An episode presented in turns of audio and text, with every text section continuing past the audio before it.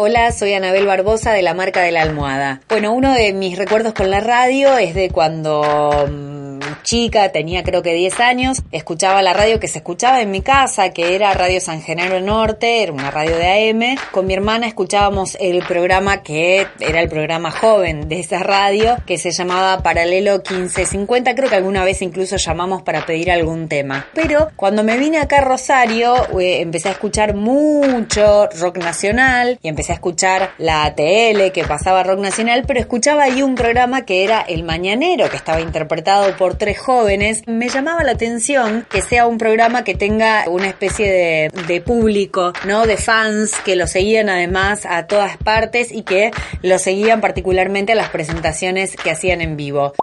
En el día de la radio, hacemos radio porque escuchamos radio.